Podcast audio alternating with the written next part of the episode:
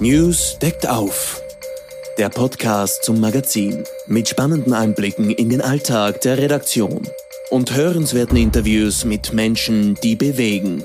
Erfahren Sie mit uns die Geschichten hinter den Geschichten.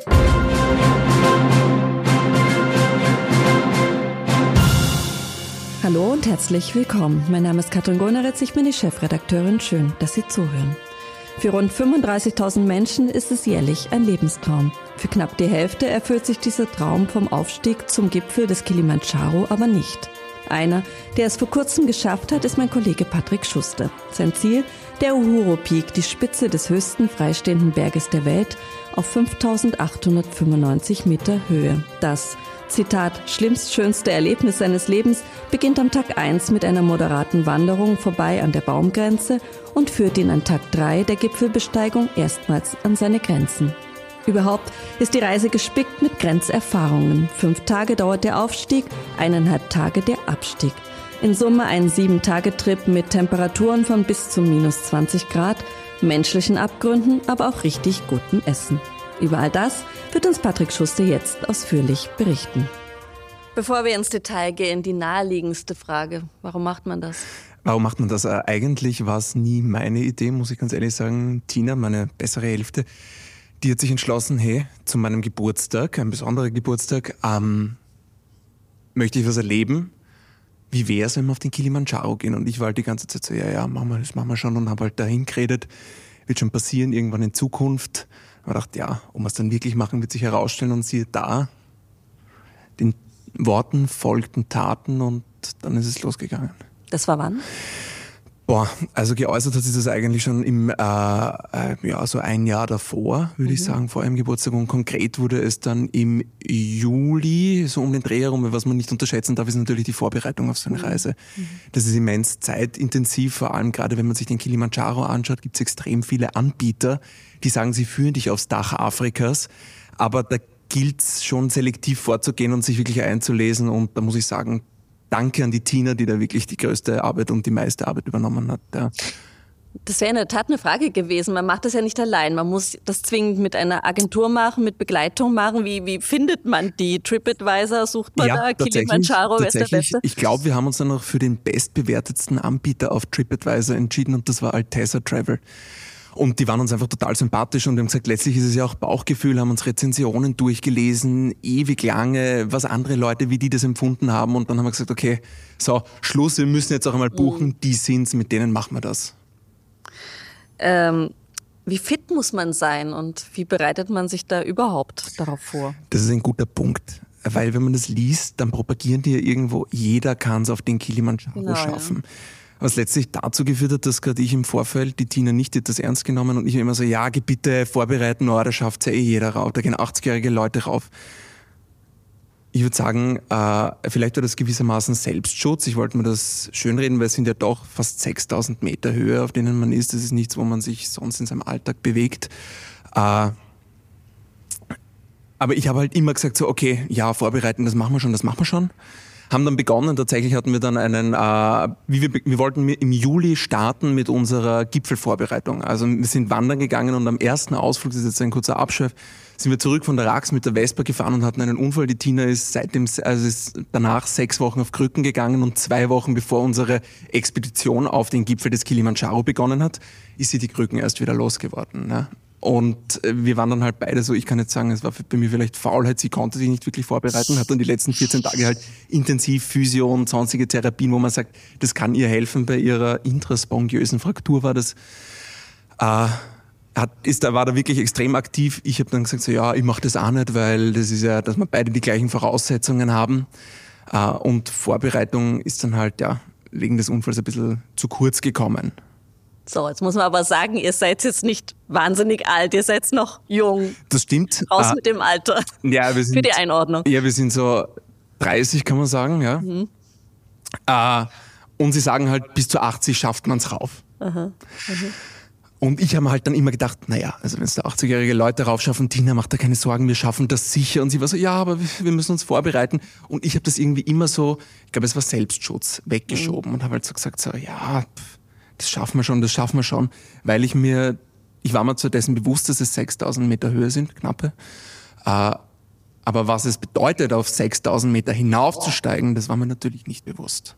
Aber klassische Vorbereitung wäre dann gewesen im Sinne von Kondition. Genau, Konditionstraining. Was Höhenmedizinerinnen und Höhenmediziner auch empfehlen, ist, dass man sagt, okay, man macht davor ein Höhentraining. Das bekommst du halt äh, eine bestimmte, einen bestimmten Sauerstoffgehalt über eine Maske zugeführt. Das haben wir nicht gemacht, weil ich mich da zu spät informiert habe und der hat dann gesagt so, na, am Telefon, eine Woche bevor es losgeht, habe ich angefangen und gesagt, Hans, können wir da was machen? Und er so, naja, ist jetzt ein bisschen spät äh, was sie machen können, ist schauen, dass vielleicht noch eine Nacht auf über 2000 Meter verbringen. ist dann auch ein bisschen eng geworden und dann haben wir gesagt, okay, gut, geht sie nicht mehr aus. Ja. Ja. Und dann einfach so. haben wir gestartet. Ja. Mhm.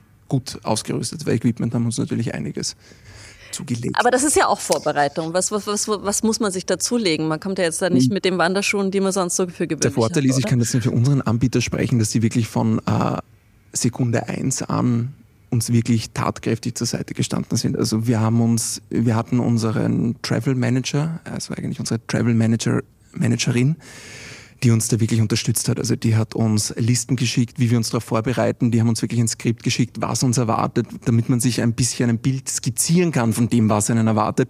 Inwiefern diese Skizze dann tatsächlich Realität wird, das weiß man dann erst, wenn es losgeht. Ja.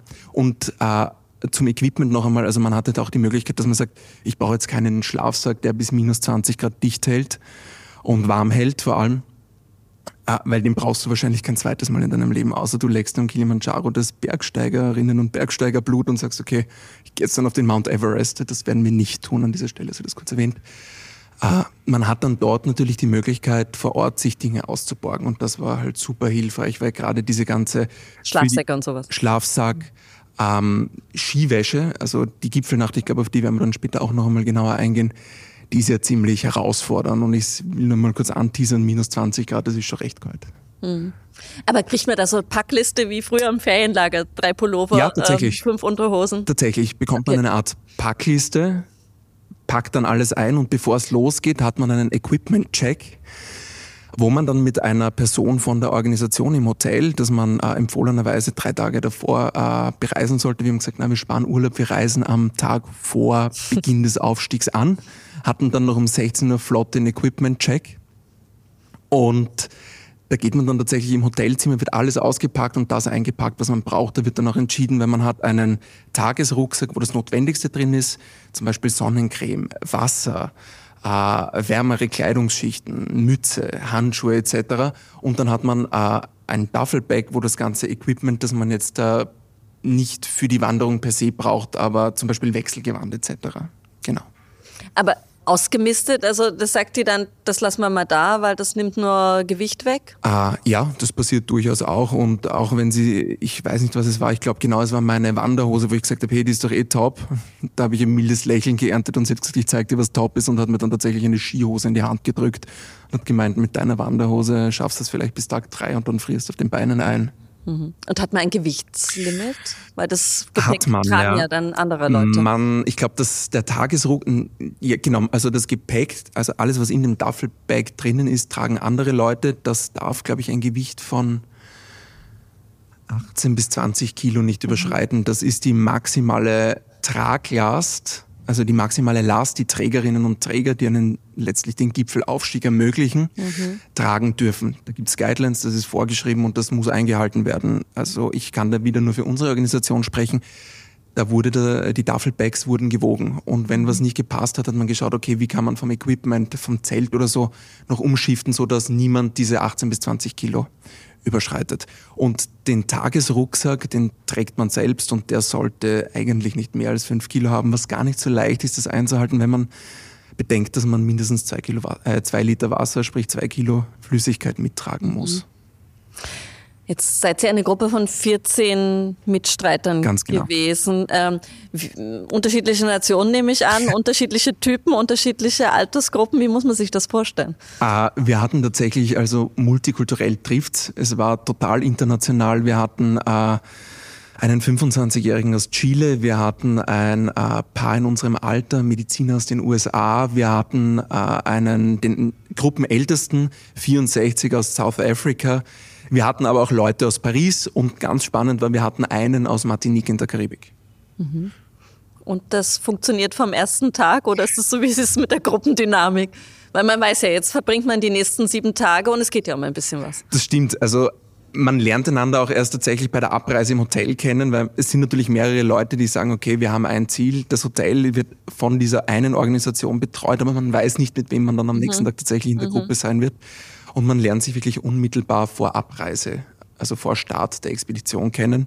Und ich weiß noch, das erste äh, Mittagessen war ganz lustig, sind wir in einer Runde gesessen und Jazz, eben äh, die eine in unserem Alter aus den USA hatten so gesagt, ja, sie hat damals im Feriencamp, im Theatercamp war das irgendwie so ein Spiel gelernt, wie man Namen lernt und so haben wir einander, äh, sind wir durchgegangen und es hat tatsächlich funktioniert. Danach wusste ich von jedem und jeder den Namen bis ans Ende der Expedition und ich habe es nicht einmal vergessen. Und natürlich ist die Gruppendynamik, die sich da entwickelt, das ist, äh, die ist intensivst weil man verfolgt ja letztlich ein Ziel und das ist eben der Gipfel des Kilimanjaro-Massivs. Und das schweißt total zusammen. Und ich würde sagen, wir hatten mit unserer Gruppe riesengroßes Glück. Am Anfang waren wir ein bisschen so, wow, 14, das ist das Maximum, so erwähnt. Das ist schon viel. Und letztlich haben wir dann gesagt, wir wollen eigentlich keinen Einzelnen und keine Einzelne davon missen, weil das natürlich auch auf emotionaler Ebene ein ganz ein besonderes Erlebnis ist, das man mit anderen teilt und das uns irgendwie bis ans Ende verbinden wird. So, und wir spoilern jetzt nicht, ob das alle geschafft haben. Ich hätte viel lieber vorher noch eine Frage ähm, platziert. Ähm, jetzt erzählen Sie mal ein bisschen was über die Lebensumstände während dieser sieben Tage. Mhm. Also Essen, Schlafen, Duschen, Zweisamkeit. Zweisamkeit. Also, Fängst von hinten an, das finde ich gut. ja, ich glaube, Zweisamkeit, das ist einmal die Grundlage für das Duschen und das ganze andere, also die ganzen anderen Punkte, weil es ist so, du hast das bei den einleitenden Worten erwähnt, man startet moderat mit einer Etappe, die einen an, knapp an der Baumgrenze vorbei halt dann in kargere Gefilde führt. Und ich glaube, das Schira 1 Camp war so auf 3,6. Ich weiß die Zahl jetzt leider nicht auswendig.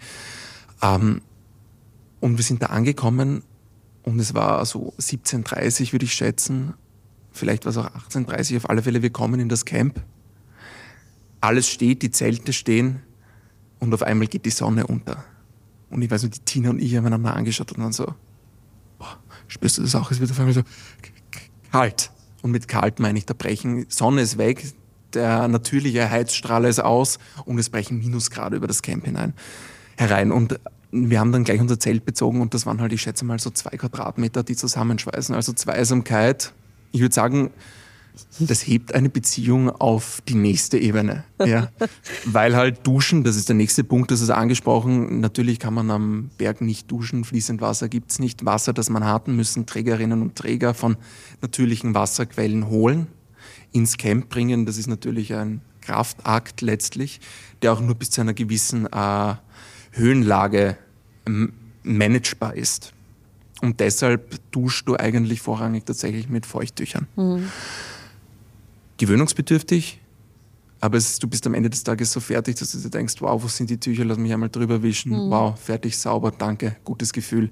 Einmal hatten wir tatsächlich die Möglichkeit und das war bahnbrechend, ich glaube es war Tag vier, da hat es dann geheißen, wir haben genug Wasser, sie machen uns das jetzt warm und dann konnten wir uns zu zweit mit einem Lavur waschen. Ich glaube, nach dreimal drüber fahren und äh, Fetzen auswischen, war das Wasser Farbumschlag auf trüb, dunkelbraun. Ne? Mhm. Also das ist auch der Staub, den man da abbekommt. Man muss sich vorstellen, das ist ein äh, schlafender Vulkan. Du hast da totalen Vulkanstaub und das ist vergleichbar irgendwie mit Baustaub. Jeder, der irgendwie schon mal eine Baustelle in den eigenen vier Wänden hatte, kennt das. Das geht wirklich in jeder Ritze. Und sich da dann die Nase zu putzen am Abend, das ist, also das ist gerade, dass da keine Kieselsteine rauskommen. Mhm. Ne? Aber jetzt nochmal kurzer Sidestep, äh, Sidestep zum Camp. Wie muss man sich das denn vorstellen? Also das sind dann Zelte und das seid nur ihr gewesen oder waren dann 50 Zelte, weil noch fünf andere Gruppen auch da waren? Naja, du hast das am Anfang auch gesagt, dass 35.000 Leute, mal mehr, mal weniger im Schnitt, Eben, äh, das ja. Ziel Uhuru Peak, also den höchsten der drei. Gipfel des Kilimanjaro-Massivs haben da kommt schon einiges zusammen. Wir haben uns ja, das ist vielleicht auch ganz spannend für die Lemosho-Route, das ist einer der sieben Wege, wenn ich mich jetzt nicht irre, die aufs Dach Afrikas führen, entschieden. Warum? Eben aufgrund der Akklimatisierung, aber ich glaube, das besprechen wir später. Ähm, Und diese Route hat eben beim Aufstieg fünf Camps und gilt als eine weniger touristische Route. Aber man muss ganz ehrlich sagen, die Camps sind natürlich voll. Deshalb ist es auch ganz wichtig, dass man in der Früh zeitig startet, die äh, Camp Crew alles abbauen kann und frühestmöglich das Camp verlässt, um möglichst zeitnah im nächsten Camp anzukommen, um einen guten Platz zu sichern. Ja. Ah. Und wenn das nicht passiert, so hatten wir es in der ersten, äh, in der ersten Nacht, dann schläft man dann halt einmal in leichter Hanglage oder auch ein bisschen gewöhnungsbedürftig ist. Und das Camp selbst, also es ist so, dass man in Zweierteams, bei mir war es gut, ich hatte die Tina, die Tina hatte mich, aber sonst hast du auch, da teilst du dann halt mit jemandem aus der Gruppe. Die haben dann im Vorfeld die Möglichkeit, sich kennenzulernen und mhm. zu beschnuppern, ob das eh passt. Mhm. Ein Zelt und dann gibt es noch ein großes Gemeinschaftszelt und da wird dann äh, morgens, mittags und abends immer gemeinsam gegessen und man hat da echt eine feine Zeit. Und was dort auch stattfindet, sind die Medical Checks, die man zweimal täglich hat, um zu schauen, wie letztlich der Fortschritt der Akklimatisierung ist, um da wirklich äh, keine Risiken einzugehen. Also das sind da Leute dabei, die wissen, worauf es da ankommt. Wir hatten einen, einen Hauptbergführer, Baraka, und der hatte fünf Assisting Guides, die uns abwechselnd, also es hat jeden Tag ein anderer eine Etappe angeführt und äh, der Baraka und einer der Assisting Guides haben immer diesen Medical Check gemacht und da hast du natürlich immer ein Anamnesegespräch, wie geht's dir heute, dein individueller Gesundheitszustand wird abgefragt. Das ist ganz wichtig, dass man wirklich ehrlich antwortet mhm. und nicht sagt, okay, boah, ne, ich sag's jetzt lieber nicht, weil vielleicht muss ich sonst im Camp bleiben oder vielleicht muss ich gar umdrehen. Also Ehrlichkeit und Transparenz ist gerade in puncto Gesundheit bei der Kilimanjaro-Besteigung einer der Schlüsselfaktoren, weil man kann, und ich glaube, das ist erst unlängst passiert, ein 27-jähriger Österreicher, der am Weg auf den Kilimanjaro sein Leben verloren hat. Die Höhenkrankheit kann einfach einen jeden treffen und das ganz unabhängig von Alter, Geschlecht und individueller Fitness. Und genau, also man hat diese Befragung und dann wird eben Sauerstoffsättigung und Herzfrequenz erhoben, weil durch den äh, Aufstieg verändert sich die Höhenlage und mit zunehmender Höhe nimmt der Luftdruck ab. Das heißt, ich habe dann pro Atemzug weniger Sauerstoffpartikel als auf Meereshöhe. Ich, äh, äh, als wie auf Meereshöhe. Ich hoffe, ich erkläre das jetzt halbwegs verständlich. Das heißt, ich muss mehr atmen, um meinen Sauerstoffbedarf und die Versorgung meiner Organe und meiner lebenserhaltenden Funktionen zu bedienen. Dadurch erhöht sich die Herzfrequenz und damit natürlich auch, der Körper ist angehalten. Punkt eins ist immer anstrengender, je höher man steigt. Und natürlich Punkt zwei, um diesen Sauerstoffhaushalt aufrechtzuerhalten und die Sättigung zu gewähren, die man eben braucht, steigt auch die Herzfrequenz. Mhm. Und das wird eben beides zweimal täglich erhoben. Na, kommen wir zu einer wesentlichen Frage. Das Klo. Ha, ich habe darauf gewartet. Weil tatsächlich ja, ist es so, dass die Tina und ich, äh, das ist, glaube ich, die am häufig gestelltesten, äh, die am häufigen, am Entschuldige. Ja, danke, Frage. die am also häufigsten gestellte Frage. Ich bin Frage. kreativ, willst du mir damit sagen? Nein, äh, ich habe wirklich darauf gewartet und es ist natürlich eine spannende Geschichte. Es ist so, ich habe vorhin anfangs erwähnt, es gab den äh, Equipment-Check, wo man alles durchgegangen ist und sie hatte eine Liste vor sich und hat dann gesagt, Tina, Patrick, äh, ihr seid die Einzigen, die keine private Toilette haben. Und ich habe dann nur darauf gesagt, naja, wir haben uns dazu entschieden, wir haben wirklich reichlich überlegt, äh, wir nehmen die Gruppentoilette. Dann hat sie uns angeschaut und war so, die Gruppentoilette ist die öffentliche Camp-Toilette. Das heißt, ihr teilt die nicht nur mit eurer, also nicht nur mit Leuten aus eurer Gruppe, sondern mit dem gesamten Camp. Sie hat dann sehr pittoresk umschrieben, wie sich auf diesen äh, Toiletten abspielt. Woraufhin wir gesagt haben, okay, wir brauchen bitte äh, eine private Toilette und ich glaube, rückblickend, die Tina wird das jetzt bestätigen, was die beste Entscheidung, diese 250 US-Dollar, die eine Toilette kostet, in die Hand zu nehmen. 250 US-Dollar. Wir reden jetzt aber nicht von Benko-Dimensionen, sprich ähm, goldene Klobürsten oder so. Keine Messing-Klopapierhalterungen. Ich glaube, die sind für mehr Geld weggegangen tatsächlich. Genau. Äh, nein, es ist ein Campingklo in einem hohen Zelt, in dem man stehen kann. Also das Zelt hat, ich würde schätzen, einen Quadratmeter und inmitten dieses Zelts steht eine Toilette. Und natürlich äh, war es sehr witzig. Erste Nacht, wir kommen im Camp an und es war dann schon so, puh, jetzt müsste man einmal geschwind auf die Toilette. Und dann war Baraka nur so, ja, äh, braucht sie eine Einweisung? Ich so, danke, ich weiß, wie ich aufs Klo gehe. Und dann hat er gesagt, Campingtoilette kennst? Und ich so, na, kenne ich nicht. Und tatsächlich nach kurzer Einschulung weiß man dann, wie man am Berg die Toilette nutzt. Zumindest dann, wenn man davor nicht campen war und das vom Camping kennt. Also für die Tina und mich war das Neuland eine solche Toilette. Und warum 250 Dollar? Das ist vielleicht auch ein spannender Punkt. Es braucht natürlich für die Toilette jemanden, der die ja tatsächlich reinigt, aber auch trägt. Und das für sieben Tage lang. Also das ist ein mehr als gerechtfertigter Preis in Anbetracht dessen, was die Person, die sich um deine Toilette kümmert, leistet. Und die war dann nur für euch, für euch zwei? Ja, da hätte ich natürlich auch eine lustige Geschichte, weil die Toilette, da wir uns so kurzfristig entschieden haben und wir die ersten waren, die dringend das Klo mussten, haben wir im Camp 1 die erste stehende Toilette zugewiesen bekommen. Äh, und ja, die teilt man sich zu zweit, maximal zu dritt. Wir wurden auch gefragt, ja, wollt ihr einen dritten dazu haben, dann könnt ihr euch den Preis teilen. Und wir haben dann gesagt, nein, wir hätten da gern zumindest einen, einen kleinen Funken mhm. Privatsphäre am Berg, sofern das überhaupt möglich ist. Ja. Und wir hatten dann eben diese Toilette zu zweit am Berg und uns wurde eine zugeteilt und dann weiß ich noch, ich bin aus dem Zelt gekommen am Weg ins äh, Gemeinschaftszelt zum Abendessen und dann beim Verlassen der Toilette habe ich schiefe Blicke geerntet und geerntet und wir sind dann irgendwie draufgekommen, dass die eine Toilette drei Gruppen zugeteilt wurde und unsere Toilette es noch nicht auf den Berg geschafft hat. Die wurde dann am nächsten Tag nachgeliefert. Also ein heikles Thema.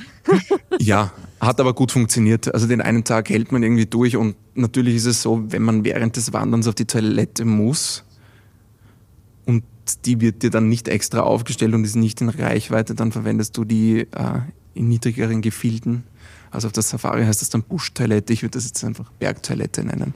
Unser, äh, unsere Guides haben immer gesagt, if you need to send a message, over there. Mhm. Und je weiter höher es kommt, umso weniger Büsche, es, Bäume gibt es. Naja, also Büsche und Bäume, die gibt es in naja, niedrigeren Gefilden. Ich glaube, wir sprechen jetzt von bis zu 4000 Meter, aber drüber wird es dann kritisch. Mhm. Da gibt es dann einzelne äh, große Lavabrocken und wenn du irgendwie auf die Toilette musst, denkst du dir so, oh, da habe ich jetzt eine Möglichkeit und die Möglichkeit bietet sich nicht dir alleine. Das mhm. heißt, jenseits dieser Lavabrocken, ja. Man muss ein bisschen hart im Nehmen sein, oder? Das auf alle Fälle. Und äh, wenn man es nicht isst, dann isst man es danach. Noch eine Frage zu diesem Gemeinschaftscamp. Wie muss man sich das blöd gefragt vorstellen? Sitzt ihr dann am Abend am Lagerfeuer und spitzt Karten, redet, trinkt Nein, ihr trinkt keinen Alkohol. Nein, Alkohol ist äh, am Berg genauso tabu wie Kaffee. Das war einer der härtesten Punkte überhaupt. Man bekommt dann Tee. Das Koffein würde nämlich die äh, Anpassung an die Höhe minimieren. Mhm. Wie ist das im äh, Gemeinschaftszelt? Ja, also man sitzt dann tatsächlich gemeinsam und isst und äh, man hat sehr instabile Campingtische, die ja schneller mal auch der Last des Essens nachgeben. Also es ist nicht einmal passiert, dass jemand eine Suppe auf der Hose hatte. Aber es reicht voll aus und da hat man natürlich eine Hetz. Was spannend zu beobachten ist, ist, am ersten Abend ist man noch länger gesessen und ich glaube, von länger, da sprechen wir jetzt von 20.30 Uhr. Die Bettgezeit wird mit zunehmender Höhe immer früher und ich glaube, äh, am Tag zwei war es dann schon so 19 Uhr gute Nacht. Und ja, in der Gipfelnacht war es dann noch einmal besonderer, weil da wirst du um 16 Uhr ins Bett geschickt. Ihr hattet auch zwei Köche dabei, oder? Lass mich jetzt Alois und Theo. Ton, Theo. Genau, Ton. wir hatten im Vorfeld mal gesprochen, wir hatten zwei Köche dabei, die wirklich Höchstleistungen vollbracht haben. Die klingen aber nur österreichisch, waren aber keine Österreicher. Ja, es ist tatsächlich so, äh, dass in äh, Tansania gibt es, glaube ich, 200 verschiedene Stämme. Die haben alle ihre Stammesnamen, die du und ich aber nicht aussprechen könnten, beziehungsweise sich wahrscheinlich nicht merken könnten. Und deshalb haben sie, jeder hat einen Zweitnamen. Also du siehst ganz viele Josef, Hans, gibt's viele am Berg. Aber du hast mir erzählt, der Alois konnte Palatschinken backen, kochen. Ja, und ich dachte eigentlich immer, dass ich die Besten mache. Hat die Tina auch bestätigt und dann, wobei, nein, ich glaube, sie hat immer gesagt, dass ihre die Besten sind. Aber äh, nach dem Berg sind wir jetzt unisono äh, sind wir davon überzeugt, dass er die Besten gemacht hat. Die waren, ich weiß nicht, ob es an der Höhe lag, an den Rahmenbedingungen, aber das waren tatsächlich die besten Palatschinken, die wir je gegessen haben. Und die gab es täglich zum Frühstück. Gemeinsam mit Porridge. Sie versuchen die natürlich überall, wo geht, Flüssigkeit einzutrichtern. Also es gibt immer wässrige Suppen, wässriges Porridge. Und äh, Gemüsesoße, die ist, die haben natürlich die äh, Fleischesser, ich muss dazu sagen, Tina und ich sind beide vegetarisch. Wir haben jeden Tag die immer gleiche Gemüsesoße bekommen. Die haben wir an Tag eins war ich noch so, wow, Okraschoten hatte ich davon noch nie. Hab das total gefeiert. Nach Tag drei, wenn ich jetzt von Okra spreche, da rinnt mir wirklich die Gänsehaut runter. Ich kann es nicht mehr essen. Mhm. Also ab Tag vier, die Tina hat das durchgedrückt mit der Gemüsesoße, habe ich dann halt meistens Beilage, weil du kriegst extrem viel Kohlenhydrate, Kartoffeln, Reis, Brot mit Ketchup gegessen. Mhm. Und die Nicht-Vegetarier bekommen. Die haben die Gemüsesoße bekommen. Nein, das nicht, aber es gab für die halt, da wurde die Gemüsesoße abgewandelt und es gab einen Fleischeintopf oder es ja. gab, es gab tatsächlich auch einmal Fisch. Ja, also man muss sagen, für die Rahmenbedingungen, die am Berg herrschen, wurde da wahnsinnig großartig aufgekocht. Also wir das muss ja auch alles mitgeschleppt werden, ja, aber zu der Rolle der Sherpas kommen wir dann später noch. Wir hatten mal. einmal tatsächlich auch einen Resupply Day, wo sie gesagt haben, okay, fehlt sich an irgendwas und dann hat einer so spaßhalber gesagt, ja, Nutella wäre fein und tatsächlich hatten wir am Abend Nutella am Berg. Na Wahnsinn. Ja. So, apropos Berg, jetzt nähern wir uns mal ein bisschen dem Berg. An eurem dritten Tag ähm, steht die erste Wanderung in sehr große Höhen an, habe ich gelesen. Äh, in deiner Geschichte, die du im aktuellen News mhm. übrigens in ganz toller epischer Breite das beschreibst, was du da erlebt hast. Okay. Äh, große Leseempfehlung an dieser Stelle. Du schreibst, das ist der entscheidende Punkt, äh, der erstmals Aufschluss darüber gibt, wie der Körper auf Höhe reagiert. Ähm, Stichwort Höhenkrankheit. Ja, es ist tatsächlich so, dass man hat jeden Abend, bevor man äh, ins Zelt geht, ein Briefinggespräch, wo einem erklärt wird, was, einen, was dich am nächsten Tag erwartet. Und da hat Baraka, unser Hauptguide, eben gesagt, so, Leute, wenn euch morgen übel wird, Erbrechen, Durchfall, macht euch nichts draus, lasst euren Körper das tun, was er braucht. Das ist vollkommen normal. Und er hat gesagt, das ist halt wirklich in der Wanderung, er sieht das immer wieder, wenn er diese Lemosche-Route wählt, die gute Akklimatisierungsmöglichkeiten bietet, weil du halt äh, immer der Tageshöchstpunkt ist höher als das, wo du dann letztlich schläfst. Dadurch kann sich der Körper besser akklimatisieren. Aber dieser Tag drei ist halt dann doch noch einmal du bist dann letztlich auf 4600 Meter, das ist ein Scheidepunkt, wo du dann siehst, okay, wie reagierst du wirklich auf diese, es ist noch keine extreme Höhe, aber auf diese sehr große Höhe. Und ich muss sagen, ich habe mir gedacht, wow, geht alles ganz gut, geht alles ganz gut. Und ich glaube, wir waren dann bei 4200 Metern und man hat dann diesen Lava Tower gesehen und ich habe mir gedacht, wow, das Stück schaffe ich noch. Und dann wir so, boah, dann 100 Höhenmeter später habe ich gespürt, so in meiner Magengegend, irgendwie ist mir flau. Dann habe ich gedacht, oh, jetzt geht's los, Höhenkrankheit, jetzt, jetzt weiß ich, was Sie meinen. Und tatsächlich, ich war dann ziemlich glücklich, weil, also, wie ist es der Tina da gegangen? Ich glaube, sie hatte, genau, sie hatte Kopfschmerzen, also bei ihr war es wirklich die Höhe. Bei mir hat sich dann beim Mittagessen auf den 4-6 wurde uns das Zelt aufgebaut und eben Mittagessen gereicht, hat sich herausgestellt, ich hatte einfach nur Hunger. Und Hunger am Berg ist eines der besten Zeichen überhaupt, weil das bestätigt so, hey, du bist auf einem guten Weg, deine Akklimatisierung, die glückt. Hm. Übernehmen darf man sich dann auf keinen Fall trotzdem Pole Pole, das ist Swahili und das ist so der Leitsatz und steht für immer mit der Ruhe, langsam, langsam. Der Leitsatz hat bis zum letzten Schritt, den du in den Bus steigst, wenn du fertig bist, weil es dir einfach an Kraft fehlt, Gültigkeit. Mhm. Genau. Und wie ist es den anderen Mitstreitern gegangen?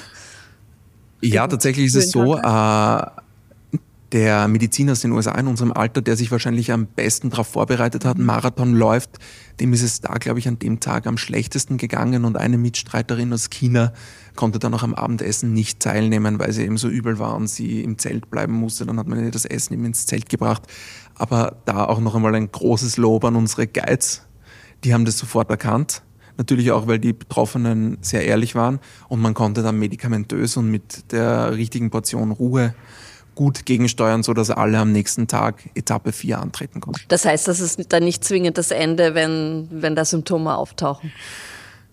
Das ist natürlich individuell abhängig mhm. und äh, hängt ganz stark von der Stärke der Symptome ab. Also wenn du, wenn die merken, die Sättigung ist an Tag 3 bei 4, 6 und du steigst dann, glaube ich, wieder ab auf 3, 9 war das circa im Keller, dann wird es die nächsten Tage, wenn der Morning Check am darauffolgenden Tag keine deutliche Besserung mhm. zeigt einer Sauerstoffsättigung, dann muss man natürlich abwägen. Und da sind die Guides extrem erfahren und auf solche Situationen vorbereitet. Und im schlimmsten Fall müssen sie dir dann halt erklären, okay, für dich ist jetzt Schluss. Mhm.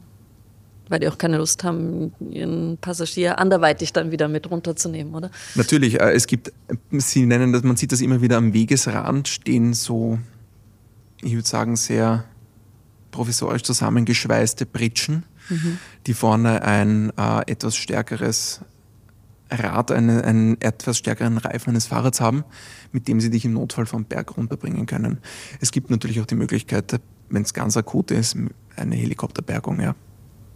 Der Helikopter kommt auch zum Einsatz, wenn man keine Lust mehr hat, runterzugehen, oder? Ja, Hast du mir im Vorgespräch erzählt? Tatsächlich ist es so gewesen, wir sind jetzt auch immer noch bei Tag drei, wo wir eben vom Lava Tower runter sind, hatte ich ein extrem gutes Gespräch mit einem unserer Assisting Guys, dem Joseph.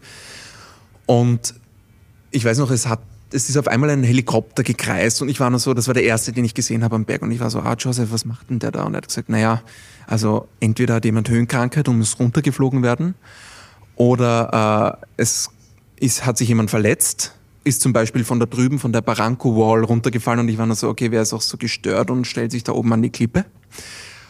Oder Punkt drei, es war jemand am Gipfel, hat gesagt, ich war jetzt oben, ich schaff's nicht mehr runter, meine Versicherung deckt das, ich lasse mich runterfliegen. Gibt's auch. Mhm. Die Wall, du hast es schon erlebt. Ähm, die tut jetzt im nächsten Abschnitt ähm, einen Part einnehmen auf ja. diesem Aufstieg. Ähm, was hat das mit Höhenangst äh, auf dieser Reise zu tun? Na, vielleicht der nach. Ich habe ja gerade gesagt, ich habe dann wirklich so darauf reagiert, als er gemeint hat, ja, oder es ist jemand von der Barranco Wall gefallen. Und habe gesagt, hey Leute, wer stellt sich da oben an die Klippe? Das kann es ja nicht geben. Wir sitzen beim Abendessen, wieder mal im Gemeinschaftszelt und kriegen unser allabendliches Briefing und Baraka meint nur so, Leute, morgen wird ein technisch herausfordernder Tag. Wir müssen nämlich über die Barranco Wall. Und ich war nur so, nein, das kann es nicht geben. Und tatsächlich, das war der Tag, wo wir am früh, also da sind wir frühestmöglich raus, damit sich eben nicht zu viele Bergsteigerinnen und Bergsteiger auf der Wand bewegen. Frühest? Zeitig heißt was? Ah, Zeitmäßig? Wir wurden im Schnitt so um sechs geweckt. Okay. Was auch spannend ist, äh, neben all den Köstlichkeiten, die man in den Zelten gereicht bekommt, es gibt auch Roomservice am Berg. Man wird nämlich mit einer Tasse Tee geweckt, weil Kaffee gibt's ja, wie gesagt, gäbe es, ist aber nicht empfohlen. Da klopfen sie dann an ein Zelt, wecken dich und reichen dir äh, Tee, der dich wärmt. Und du brauchst den, weil also aus dem Schlafsack aus dem Schlafsack zu steigen oder sich rauszuschälen, das ist wahrscheinlich das Grausamste überhaupt. So, wo waren wir jetzt? Die genau? Wall. Bei der Wall. So. Und dann sind wir eben da hoch und ich habe nur gemerkt, so wow, hinter mir tut sich der Abgrund auf. Und das war eindeutig ein Konflikt. Man es angesprochen, Höhenangst. Ich bin echt nicht sattelfest, wenn es um Höhen geht.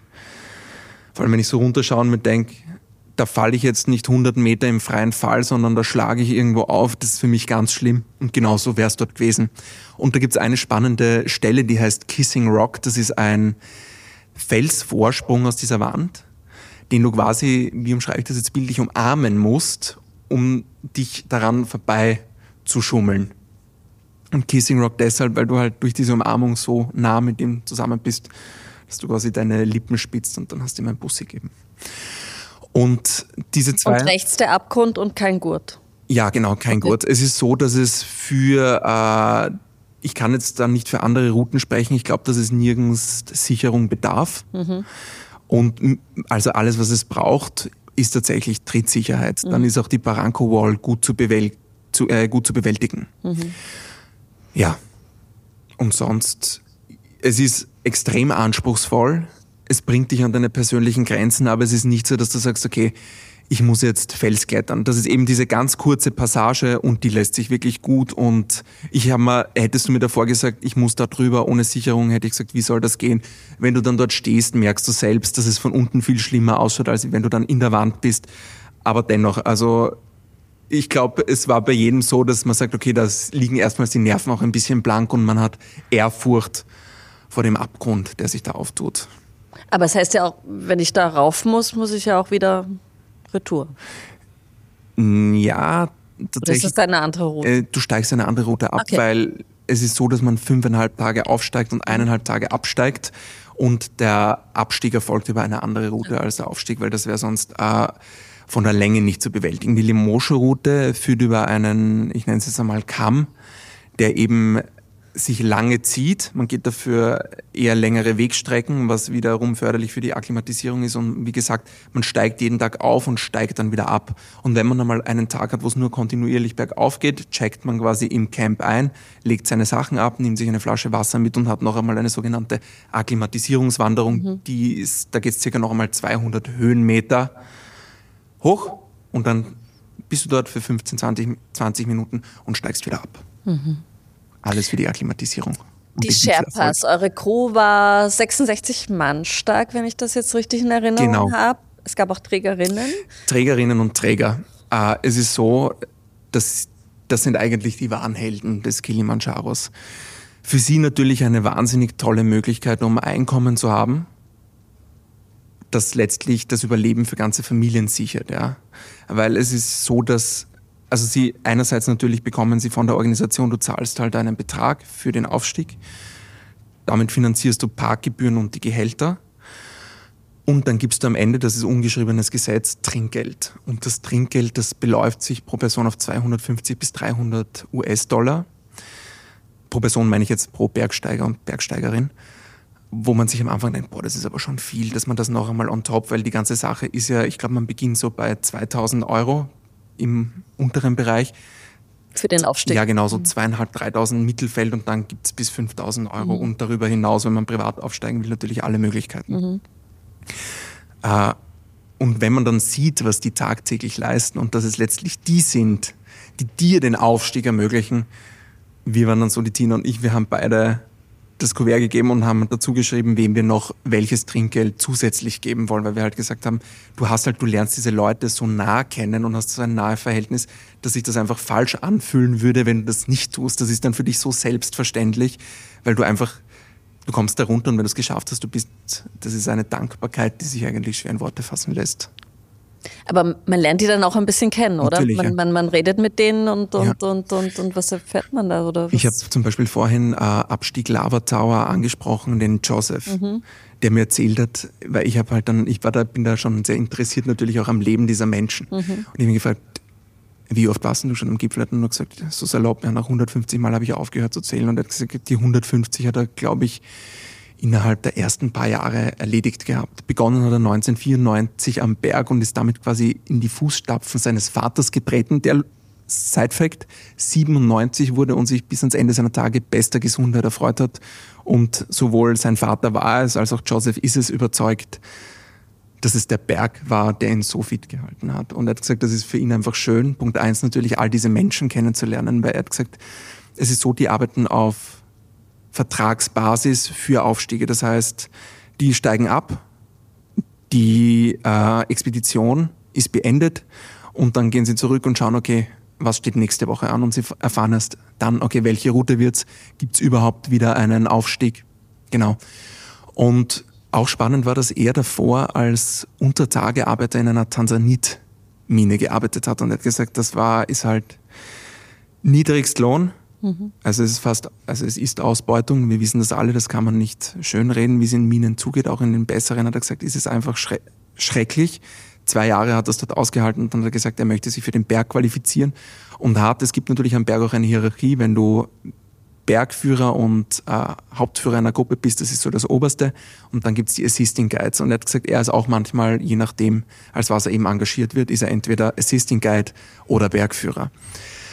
Und er hat gesagt, er ist wirklich alles durch. Er hat begonnen als Träger, hat Toiletten gereinigt, hat gekocht und hat dann sich qualifiziert für die Ausbildung zum Bergführer. Und er hat gesagt, heute ist das eigentlich nur mal schwer möglich, weil es gibt extrem viele Leute in Tansania, die akademische Abschlüsse haben, zum, beispielsweise Anwälte hat er genannt, die aber dann in ihrem eigentlichen Tätigkeitsfeld keine Anstellung finden. Und heute ist es so, dass vorrangig Akademikerinnen und Akademiker sich als Bergführer qualifizieren. Ich möchte mich jetzt nicht festnageln lassen, aber ich bilde mir ein, hat sogar gesagt, dass es vorausgesetzt ist. Mhm. Und Frauen, die machen den gleichen Part wie die Männer? Unglaublich, ja, die tragen, und ich möchte, also, die tragen auch die 18 bis 20 Kilo. Und man muss sich das so vorstellen, die tragen das nicht am Rücken. Am Rücken tragen sie nämlich ihr eigenes Equipment. Die balancieren diese Duffelbags oder das abgebaute Camp-Equipment auf ihrem Kopf oder am Nacken und das leichtfüßigst. Ja, es gibt teilweise Und da muss ich auch wieder unsere, unseren Anbieter loben. Malteser setzt sich dafür ein, dass Standards, die Crew betreffend, eingehalten werden. Wir haben, ich glaube, es war Camp 3, hat mich ein Träger in Flipflops überholt. Ja. Also die bewegen sich da, man merkt einfach, das ist deren Terrain. Wobei, desto höher es geht, desto, res desto respektvoller stehen natürlich auch die Trägerinnen und Träger dem Berg gegenüber. Ja. Die sind das zwar gewohnt, aber nicht so wie die Assisting Guides oder die Bergführer. Das heißt, du hast dann auch in der Gipfelnacht Trägerinnen und Träger, die dich begleiten und das sind dann nur mehr ganz wenige, die sagen, ja, okay, ich komme mit. Mhm. Also Höchstachtung. Gipfelnacht. Wie ist der Ablauf vor dem Gipfelsturm? Man erreicht Camp 5, das Basislager, ähm, gegen 14 Uhr, nein, Blödsinn, gegen 12 Uhr mittags und hat dann noch einmal eine Akklimatisierungswanderung auf 4,8. Also wir sind jetzt da, das Basecamp ist auf 4,6, das ist das, das ist die Höhe, auf der wir uns bewegt haben am Lava Tower, wo mir erstmals flau wurde und die Tina Kopfschmerzen hatte. So, 4,8, es geht dann hoch. Akklimatisierungswanderung, du wander, wartest dann oben und ich habe nur gemerkt, so, boah, okay, ich habe leichte Kopfschmerzen. Die Tina hat es da ziemlich erwischt. Das hat sie dann auch beim Abstieg zurück ins Camp gemerkt. Die Höhenkrankheit. Also sie hat wirklich, war fiebrig, hatte starke Kopfschmerzen, ihr war übel, sie hatte keinen Appetit. Das sind wirklich schon so Zeichen, wo du sagst, okay, jetzt beginnt's. Äh, und dann waren wir eben gegen 14, 13, 14 Uhr hat es dann Mittagessen gegeben und die Tina konnte nicht mehr essen und war wirklich, hat gesagt, okay, ich weiß nicht, wie ich das morgen schaffen soll. Und der Baraka war zuversichtlich und gesagt, okay, du kriegst jetzt Schmerzmittel, du hast dann Ruhe und das wird morgen gehen. Sie hat gesagt, die Zeit im Zelt, wo man eigentlich schlafen sollte, hat sie Gedanken gewälzt, wie, wie erkläre ich jetzt meiner Familie und meinen Freundinnen und Freunden, dass ich es nicht geschafft habe. So weit war sie. Also das ist schon mal heftig. Der zweite Punkt ist, du kriegst dann dein Briefing, also es heißt, wie war das genau? Also du hast dann Mittagessen, danach gibt es das Briefing und beim Briefing wird dir wirklich erklärt, wie die Gipfelnacht abläuft. Also Pole Pole, der Leitsatz, der nimmt neue Dimensionen an, weil du gehst dann wirklich im Sekundentakt. Du musst alles anziehen, was du mit hast. Das heißt, unten, glaube ich, waren es bei mir drei Schichten und oben vier oder fünf und du hast dann wirklich äh, Daunenjacke und Skihose an. Warum? Weil es einfach arschkalt ist. Minus 20 Grad. Da oben pfeift der Fuchs, da geht wirklich der Wind. Das ist, das ist ganz heftig. Kann man sich eigentlich so, also wenn man bedenkt, dass wir überrascht waren in der ersten Nacht über die Minusgrade, wir dachten, mhm. so wird die Gipfelnacht. Nein, es war viel kälter. Und dann heißt es um 16 Uhr nach dem Briefing, okay, und jetzt geht ins Bett und schlaft. Und der Barack hat einen Satz mit Nachdruck gesagt. Ihr sollt nicht versuchen zu schlafen, ihr müsst schlafen, sonst schafft ihr es morgen nicht. Es sei erwähnt, um 16 Uhr ist es dort laut, hell und du hast diesen psychischen Druck, hey, jetzt wird's ernst, ich muss da hoch.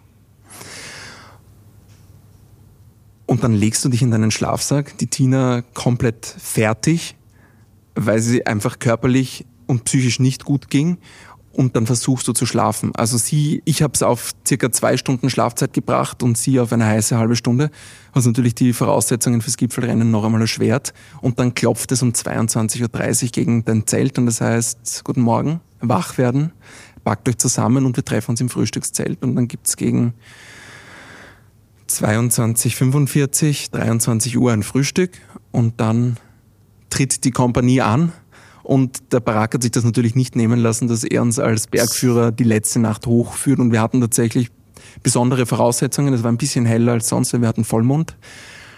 Und dann geht's los. Und bevor es losging, hat äh, einer aus San Francisco gesagt, Leute, ich muss jetzt mit euch ein Zitat teilen. Und zwar ist es so, dass äh, Edmund Hillary, der Kilimanjaro Erstbesteiger, gesagt hat, es ist nicht der Berg, den du bezwingst, sondern du selbst.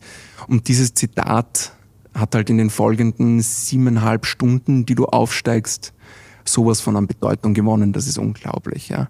Also du startest dann gegen halb zwölf, kurz vor Mitternacht und gehst wirklich langsam Schritt für Schritt. Du siehst in der Ferne Stirnlampen. Mhm. Das sind andere Gruppen, die dir schon voraus sind. Und dann weißt du nur, wow, ich bin so müde, ich bin irgendwie, wobei müde bist du eigentlich gar nicht wegen des ganzen Adrenalins. Der Tina ist es glücklicherweise dann auch schon besser gegangen. Und wie wir auf 4,8 waren, also der, der Scheidepunkt, wo bei ihr dann wirklich die Höhenkrankheit begonnen hat, hast du die ersten Leute gesehen. Ich weiß noch, das war eine äh, junge Dame in unserem Alter, die bewusstlos einfach in den Armen ihres Guides hing. Und das sage ich jetzt ohne Übertreibung. Und das führt dir deine eigene Menschlichkeit aber sowas von vor Augen, weil du weißt, die Etappen hinter dir, die ersten zwei vielleicht nicht, aber ab Etappe drei kommst du immer wieder an deine Grenzen und es ist dann wirklich eine permanente Grenzwanderung im wahrsten Sinne des Wortes.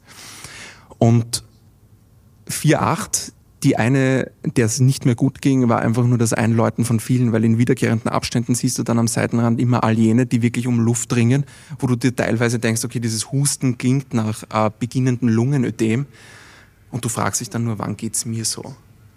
Und dann schaue ich rauf zum Gipfel und sehe im Mondlicht diese weißen Gletscher schimmern und denke mir nur so, entschuldige den Ausdruck, scheiße, da müssen wir rauf. Mhm.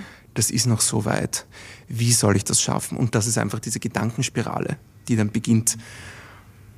Und eigentlich, also ich habe dann gleich wieder meinen Blick abgewandt und wieder stoisch auf die äh, Fersen meines Vordermannes oder Vorder, ich glaube es war, ja, es war ein Vordermann gerichtet und habe wirklich nur geschaut, wo geht der hin und habe selbst die Gehstöcke geben wirklich im Sekundentakt Schritt für Schritt das Tempo vor. Mhm. Und du kämpfst dich da so langsam rauf und hast dann halt, du merkst einfach mit jedem Höhenmeter, mit jedem Schritt wird das einfach anstrengender.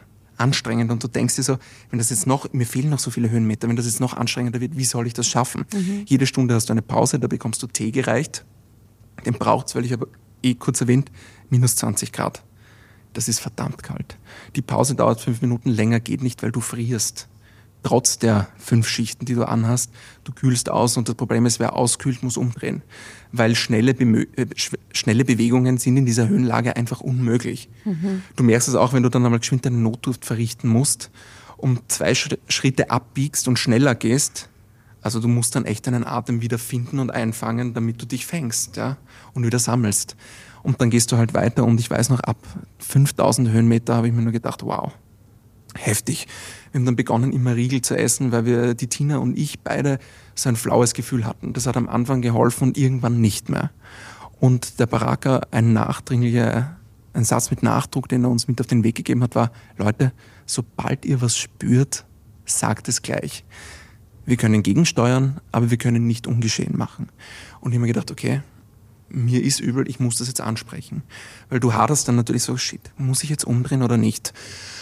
Und äh, ich habe ihm das dann gesagt und er hat gesagt, er hat mir dann auf die Schulter geklopft und hat gesagt, Patrick, my friend, what you need is mountain cocaine.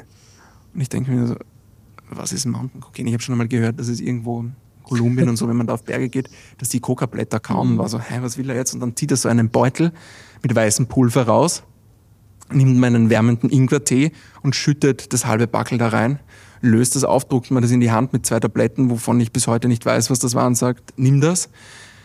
Mit dem Pix-Süßen, weil es war Glukosepulver, Zuckerwasser, die Tabletten runtergespült, tatsächlich fünf Minuten später kehren die Lebensgeister wieder. Jeder weiß, wie Zucker funktioniert. Das ist ein kurzes Anfluten von Energie im Blut. Sobald das abgebaut ist, fällst du wieder in ein Tief. Das heißt, ich habe mich dann mit, kann man sagen, leichten Doping, jede Stunde habe ich meinen Glukosesirup, äh, Glukosewasser bekommen, hochgekämpft.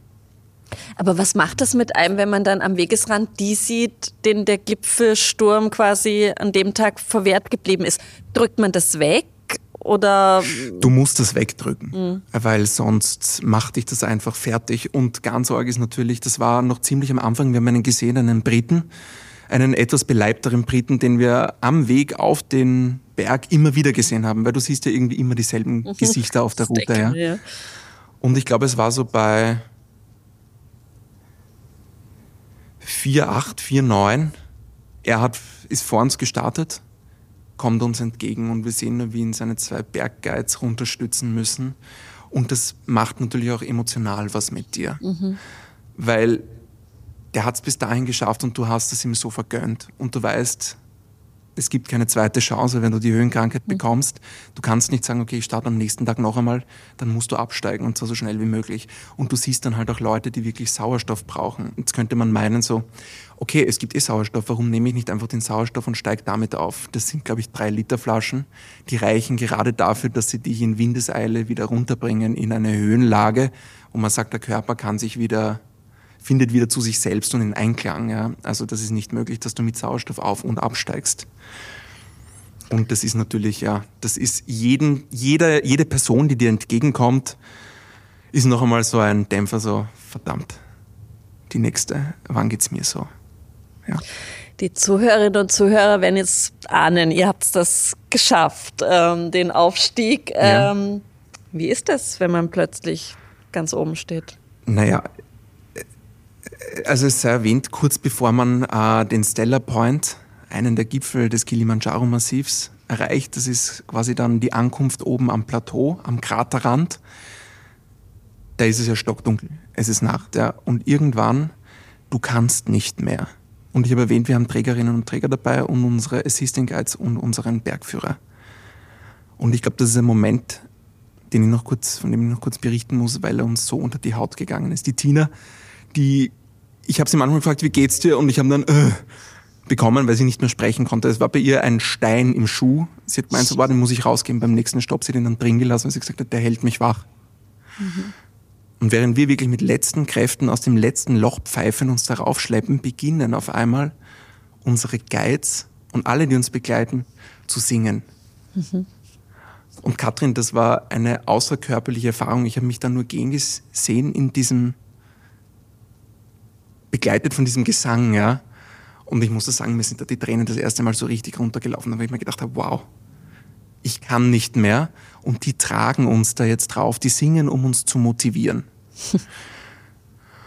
Und gerade das letzte Stück hat es diese Motivation gebraucht. Und das Spannende, das Schöne war, die singen und auf einmal zeichnet sich ein Strich am Horizont ab und das ist einfach die aufgehende Sonne.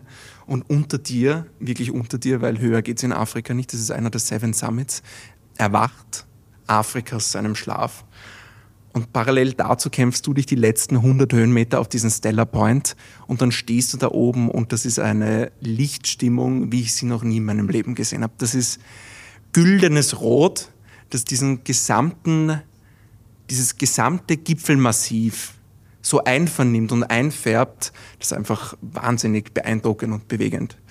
Und dann fehlen dir noch glaube, es sind dann nur mehr 200 Höhenmeter, aber ich glaube, es sind eineinhalb Kilometer an Wegstrecke, die du zurücklegen musst, bis du tatsächlich den Gipfel des Kibos, also einen, den Uhuru Peak, den höchsten Gipfel des Kilimanjaro-Massivs, das ist ja ein Vulkanmassiv aus mehreren Gipfeln, erreichst. Und obwohl es flach ist, weil eineinhalb Kilometer und 200 Höhenmeter, das geht von der Steigrate, das bringt dich, du bist da schon auf 5, 7, sowas von an deine Grenzen. Und du überlegst auch dann noch so, boah, muss ich umdrehen, ich kann nicht mehr. Und dann kommst du da oben an und bist einfach überwältigt. Bist fertig, ich weiß nur, ich habe die Tina in den Arm genommen. Ich glaube, ich habe zuerst geweint. Dann sind auch ihr die Tränen runtergeraunen und du verspürst so dieses Gefühl, diese Last, dieser Druck. Weil du hast natürlich auch, du hast das jedem erzählt, dass eine Erwartungshaltung, die willst du erfüllen, fällt auf einmal ab. Und das Schöne ist, Uhuru heißt auf Swahili Freiheit. Und du stehst da oben und fühlst dich so frei, weil all diese Last, denkst nicht dran, dass du gleich wieder absteigen musst. Mhm. Du bist einfach mal da oben und dann bist du eine Stunde im Gipfelrausch. Dann wird es auch besser. Du akklimatisierst dann nicht mehr wirklich, weil bei fünf, ab 5, 6, glaube ich, ist Schluss mit Akklimatisierung. Das schafft der Organismus dann nicht mehr. Das heißt, da ist ein Aufenthalt, ein dauerhafter unmöglich. Da würdest du sterben. Und dann stehst du da oben und machst natürlich dieses Gipfelbild und da sind ganz viele andere und ich sagte, da liegen die Nerven natürlich auch blank. Jeder will dieses Bild.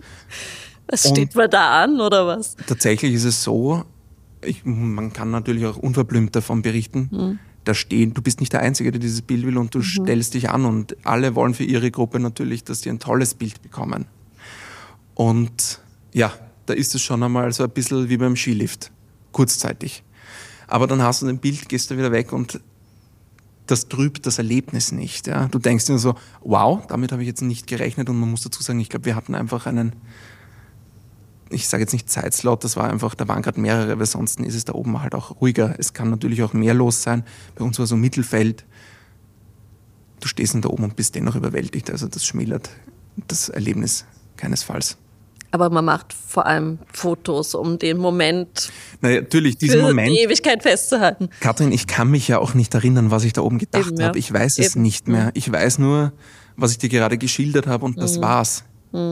Weil das Adrenalin, das ebbt dann irgendwann ab und diese Höhe holt dich ein. Und du bist einfach nur so, ich kann dir auch nicht sagen, was ich während des, ich weiß nicht, wo diese, ich weiß noch, wir sind losgegangen, ich schaue auf die Uhr und es ist irgendwie, weiß nicht, Viertel fünf oder sowas. Das war so, wo ist diese Zeit hin? Weil du, dir geht so viel durch den Kopf, aber ich kann dir nicht sagen, an was ich gedacht habe. Vorrangig wahrscheinlich, du musst das irgendwie schaffen. Schritt für Schritt. Pole, Pole. Ja. Ähm, Wie lang ist man dann in Summe oben? Ich würde sagen, das war dreiviertel Stunde bis Stunde und Ach, dann stopp. willst du auch wieder runter. Du hast oben die Möglichkeit, dass du dir die Gletscher noch aus der Nähe anschaust oder dass du sagst, okay, ich gehe gleich wieder runter. Die Gletscher, die es noch gibt, das ist natürlich über die letzten Jahre wahnsinnig viel weniger geworden. Da kommen wir dann gleich auch nochmal dazu, weil es natürlich eine wichtige Frage ist. Aber was heißt Gletscher anschauen? Da geht man dann noch ein Stück weiter oder wie, wie muss man sich das vorstellen? Ja, dann gehst du, das sind glaube ich nochmal weitere 20 Minuten. Du kannst auch Okay. noch einmal zwei Stunden den Krater abgehen. Aber ganz Wahnsinn. Ehrlich. Und rückblickend weiß ich nicht, was mich geritten hat, dass ich gesagt habe im Vorfeld, ja, das ist eh easy, das schaffen wir schon. Das war wirklich eine Grenzwanderung, die mich an meine persönlichen physischen und psychischen Grenzen gebracht hat. Und ich kann da draußen jedem nur empfehlen, der halbwegs fit ist und Bock drauf hat, macht's das. Aber nehmt das nicht auf die leichte Schulter. Seid euch dessen bewusst, dass ihr nicht wisst, wie euer Körper auf Höhenlage reagiert. Es kann dich immer treffen. Aber macht's das und nehmt das nicht auf die leichte Schulter, weil es ist hart, verdammt hart. Rückblick, würde ich sagen, ist ganz lustig, weil äh, die ersten zwei moderaten Wanderungen war ich so, boah, Tina, das ist so toll da oben, 4000 Meter, was machen wir als nächstes? Ich weiß noch, an eins kann ich mich auch erinnern, ich habe zu Tina gesagt, mit letzter Kraft, ich will nie wieder in meinem Leben einen Fuß auf 6000 Meter Höhe setzen. Ja, das habe ich noch aus dem letzten Loch gepfiffen. Aber der Abstieg ist dann auch nicht mehr ohne. Und, und das Gipfelbier gibt es auch nicht oben, sondern weiter unten. Das Gipfelbier, das gibt's dann erst ganz am Ende der äh, Wanderung, wenn du wirklich kurz bevor du in den Bus einsteigst. Äh, und davor ist es so, du bist dann oben fertig und steigst ab. Und zwar steigst du wieder ab ins Camp, ins Basecamp auf 4,6, 4600 Meter Höhe, Von Und- 5000. von knappen 5900. Ja. Ja, hm. Also wir sprechen da von 1300 Höhenmeter. Und als wir diesen Weg gesehen haben, waren wir so, wow, das ist auch ein psychologischer Schachzug, dass man in einer Nacht drauf geht. Weil bei Licht hättest du das nicht geschafft. Das würde dich psychisch dermaßen ausnocken, dieses Serpentinen. Und nach jeder Kurve kommt noch eine. Und wenn du das siehst, macht dich das einfach fertig. Und natürlich gehst du auch in der Nacht drauf, weil äh, du den Sonnenaufgang, das ist halt wirklich einzigartig. Schon denn schon, du bist oder? eine, die das ja auch sehr schätzt, Sonnenauf- und Ja, Untergänge, ich weiß. Also allein dafür lohnt es sich, ja. So. Hm. Und jetzt, weil wir beim Abstieg sind, einer der, der nein, nicht einer, der, der wesentlichste Punkt, warum du nachts aufsteigst, ist bei minus 20 Grad ist dieses Lavageröll, auf dem du dich bewegst, gefroren. Und das spielt dir wahnsinnig in die Karten. Weil würdest du, und das merkst du dann beim Abstieg, da kannst du teilweise in dem Lavageröll wie so Skifahren runtersliden. Das würde dir auch widerfahren, wenn du bei, also wenn du untertags aufsteigst und dies, das Sonnenlicht den Boden erwärmt, dann ist es nämlich nicht mehr gefroren und du gehst zwei Schritte und rutscht einen ab. Und ja, deshalb gehst du in der Nacht und der Abstieg ins Basecamp, ja, das hat uns gleich nochmal drei Stunden gekostet und wirklich die letzte Kraft und dann kommst du unten an und die ganze Crew freut sich mit dir, die halt nicht mit dir oben waren, die nehmen dich in den Arm, die reichen dir Tee. Das ist einfach so ein, so ein warmes Willkommen zurück und da holt dich dann die Wehmut ein und denkst dir, jetzt geht's bergab. Im wahrsten Aber- Sinne des Wortes, weil jetzt hast du nicht mehr viel Zeit am Berg und du hast ja alle so wahnsinnig lieb gewonnen. Ja. Und die Motivation ist ja auch weg, oder? Weil du hast ja nicht mehr das Ziel, sondern es geht jetzt dann nur noch Nein, und ich zurück. habe vorhin ja kurz erwähnt, dass es Leute gibt, die wirklich sagen, okay, ich lass mich runterfliegen. Für mich persönlich und für die Tina auch wäre das nicht in Frage gekommen, weil dann hätten wir es nicht geschafft. Weil für mich gehört der Abstieg genauso zu diesem Abenteuer wie der Aufstieg. Und ich sagte eins, wir waren dann Basecamp Mittagessen auf 4,6 und dann wurde die Übermütigen in der Runde waren so, ja, soll man noch tiefer absteigen auf das, es gab nämlich zwei Camps zur Auswahl. Eines, das war dann, glaube ich, noch einmal das Millennium Camp, 700 Höhenmeter oder so. Und das andere wären noch einmal 1300 oder so gewesen oder 1000. Bitte nagel mich nicht fest. Und ich habe dann wirklich gesagt, Leute, wir haben jemanden, der ist 64. Ich bin nicht halb so alt. Und ich glaube, es wäre fahrlässig, jetzt nochmal so weit abzusteigen, weil sich einfach das Verletzungsrisiko, das steigt jetzt exponentiell an, weil wir einfach alle erschöpft sind. Und wie wir dann angekommen sind im tieferen Camp, das nur 700 Meter tiefer war, das uns wirklich das allerletzte abverlangt hat, haben auch die gesagt, good choice. Zum Glück sind wir nicht tiefer abgestiegen, weil es hätte keiner mehr geschafft. Und dann kommst du da an und tauchst wieder ein in diese niedrigeren Gefilde, hast auf einmal Sträucher und damit natürlich Sauerstoff. Und dieses Aufatmen bei diesem veränderten Sauerstoffverhältnis, das ist, also das ist ganz arg, weil du bist so irgendwo auf 4000 Höhenmetern dann am Ende des Tages. Und das ist das, wo du dein erstes Camp hast. Das war auf 3,6. Und da waren 3,6 wahnsinnig herausfordernd. Du hättest nicht einmal irgendwie, also zu schnell gehen war nicht mehr drin. Und dann bist du da auf diesen 3,6 oder 4000 Höhenmetern und denkst dir, ich könnte jetzt joggen gehen. Weil sich dein Körper, dein Organismus einfach dermaßen angepasst hat mhm. an den Berg. Ja. Was war das Schönste, was war der emotionalste Moment auf dieser Reise? Ja, ich glaube, äh, es gab zwei. Mhm. Ich würde sagen, mit ab, also es wäre jetzt falsch zu sagen, es war nicht der Gipfel, aber ich glaube, der Gipfel ist irgendwo gleich auf mit dem Moment, wo wirklich unsere Trägerinnen und Träger und unsere wahnsinnig tollen Guides für uns gesungen haben. Ja. Und ich weiß noch so, im Kopf summst du mit, weil für mehr fehlt dir die Kraft. Und diese afrikanische Kultur, die ist ja gespickt voll mit Lebensfreude. Und wenn du das jetzt mit Lebensstandards vergleichst, die haben so wenig und geben so viel, weil sie dich einfach teilhaben lassen an dieser Lebensfreude. Und es gab ein Kilimanjaro-Lied, das mir bis heute ein Ohrwurm ist und ich ertappe mich regelmäßig, wie ich es vor mich hinsinge. Ja. Und das ist einfach ja, der Moment und ich glaube natürlich der Gipfel, das war. Du, wir haben auch Zeit, Wahnsinn. wenn du singen willst. Dein das möchte ich dir und den Zuhörerinnen und Zuhörern ersparen. Okay, dann habe ich eh noch ein paar Fragen auf meinem Bitte. Zettel stehen. Ich glaube, wir können da jetzt noch stundenlang reden, also ich bleibe da jetzt einfach noch ein bisschen dran. Ähm, Klimawandel hast du schon erwähnt. Mhm. Ähm, ich nehme an, nicht nur der Klimawandel macht den Kilimanjaro zu schaffen, die Touristen wahrscheinlich auch, aber was erzählen die Sherpas diesbezüglich? Weil die kennen ja den Berg. Ich habe ja den äh, Joseph erwähnt, mhm. der 1994 den Berg zu seinem Büro gemacht hat. Mhm.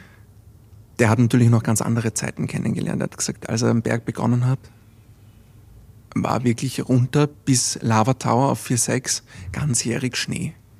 Wir hatten keinen Schnee, also wir hatten Gletscher. Lustigerweise eine Woche oder 14 Tage nach unserer Besteigung, alle, die dann rauf sind, hatten Schnee.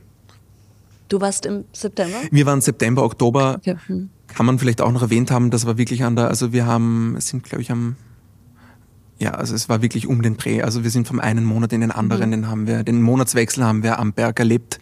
Und das ist eine super tolle Zeit, mhm. um äh, den Berg zu besteigen und natürlich auch um in diese artenreiche Vielfalt von Flora und Fauna, die Tansania ja ganz prinzipiell zu bieten hat, einzutauchen. Mhm. Ja, und zu der Erzählung zurück. Also der, dann, der Joseph hat mir erzählt, ich weiß jetzt nicht, ob das ob ich da was durcheinander bringe oder ob das äh, Erzählungen seines Vaters waren. Auf alle Fälle war vor einigen Jahren Schnee bis zum Lava Tower. Und er hat mir das erzählt, als wir da entlang sind und da waren so riesige Felsbrocken, die irgendwie, ich habe es dann erst gesehen, als er es gesagt hat, den Wegesrand markiert haben. Er hat gesagt, das war früher der Wegweiser, ja. Und der Schnee ist halt jetzt weg und jetzt liegen diese Felsbrocken, diese Wegweiser immer noch da, wo sie davor gelegen sind. Und er hat gesagt, das war eben ganz arg, weil sie mussten Feuerholz mitnehmen. Und ganz früh, und ich glaube, das war jetzt wirklich zu Zeiten von äh, Josephs Vater, die haben auch nicht in Zelten geschlafen. Heute schlaft die Crew natürlich in Gemeinschaftszelten. Damals haben die in Höhlen geschlafen und haben sich mit Feuerholz am Berg jeden Abend Feuer machen müssen. Um dieser klirrenden Eiseskälte zu trotzen, der wir nur standhalten konnten, weil wir jeden Abend und das hat uns, das war das Highlight von Abend 1, eine Wärmeflasche mit in den Schlafsack bekommen haben. Mhm. Ja. Und natürlich die Gipfel, also die, Entschuldigung, die Gletscher waren natürlich viel mehr. Und ich habe jetzt keine Zahl im Kopf, aber ich glaube, in den nächsten 30 Jahren sollen die gänzlich verschwunden sein. Also, falls man die noch sehen will, ein bisschen Zeit hat man noch. Mhm. Und das ist halt schon tragisch, das, wenn man das so aus erster Hand erzählt bekommt. Ja. Und vom Tourismus her, weil du den auch angesprochen hast, natürlich ist es so, dass man, und das hat uns persönlich auch wahnsinnig geärgert, dass man immer wieder so Staniol oder irgendwelche Riegelpapieren am Wegesrand findet. Und das ist natürlich verpönt, etwas zurückzulassen. Also auch wenn man jetzt, und ich kann da ganz offen drüber reden, seine Notdurft verrichten möchte und man benötigt äh, Toilettenpapier, Feuchttücher, whatever, ist man angehalten, die in einem Ziploc-Bag mitzunehmen mhm. und dann ins Campingklo zu werfen und dann werden die quasi gesammelt, mit runtergetragen und entsorgt, damit eben dieses grauenhafte Bild, das ich, ich vorhin beschrieben habe, hinter diesen Lavabrocken, die quasi sich anbieten, nicht ganz so präsent ist, weil Notdurft verrottet irgendwann, aber diese ganzen Papierteln liegen halt ewig und das mhm. macht es grausam. Und ja, sonst ist natürlich, es ist so, äh, dass die Guides haben, ich glaube, es war eh auch der Joseph oder der Baraka, die haben mir erzählt, dass sie im Monat zwei bis dreimal den Gipfel sehen. Und ich will jetzt auch gar nicht gegen den Tourismus sprechen, weil sie wirklich ein gutes Regulativ gefunden haben, so dass es oben eigentlich, man sieht immer wieder Müll, aber es hält sich in Grenzen. Ja. Einer aus unserer Gruppe, ein Amerikaner, der jetzt in Barcelona lebt, der hat dann noch irgendwann gestartet, der hatte Energie, ich weiß nicht woher, Müll zu sammeln und hat ihn immer im Camp abgegeben. Fand ich großartig. Ich hätte mich gern beteiligt, aber ich muss sagen, mir hat an Kraft gefehlt. Ja. Mhm. Und äh, weil ich das angesprochen habe und für unsere Guides ist es natürlich so, die haben auch gesagt, bitte rührt bei euren Familien und bei euren Freunden die Werbetrommel und sagt, sie sollen uns besuchen kommen. Weil das für sie, ich habe es erwähnt, das sichert Einkommen und Überleben für ganze Familien. Ja. Weil die Alternativen sind natürlich überschaubar.